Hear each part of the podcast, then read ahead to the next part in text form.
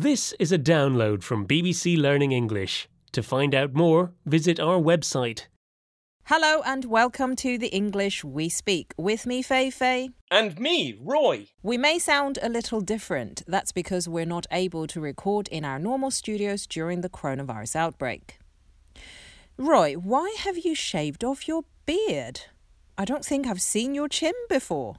Well, I got your message. You told me to trim my beard.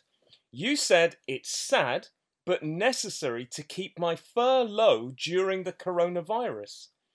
I thought it was a bit weird, as my beard is made of hair, not fur. I'm not a dog, Feifei.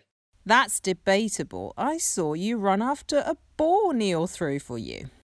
Anyway, I wasn't talking about your beard. I said it's very sad at the moment that some workers have been furloughed, but it's necessary for some business to do it.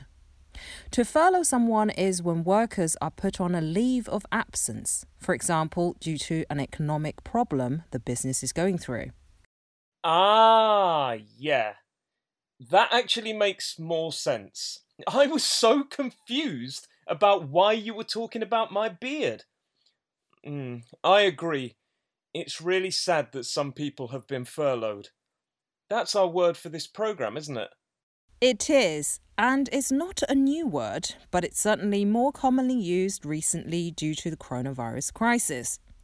We'll talk about it more after these examples. Vlad is worried about being furloughed, but it looks inevitable. The company decided to furlough workers while the business wasn't operating. After Mandy was furloughed, she decided to devote her free time to painting. This is the English we speak from BBC Learning English, and we're talking about the word furlough, which describes when workers are put on a leave of absence, for example, due to an economic issue that a company is facing. Yes, sadly, a lot of workers are being furloughed at the moment due to the coronavirus crisis. It's different to being sacked or made redundant, isn't it? That's right. It's a temporary situation, so workers stay on the payroll, but they're not working. Well, hopefully everyone will be able to get back to their jobs soon and not be furloughed anymore. Yes, and next time I send you a voice message, you should listen more carefully. You're so silly, Roy. Should I grow my beard back? Definitely, it suits you. Oh, thanks for the advice. I will.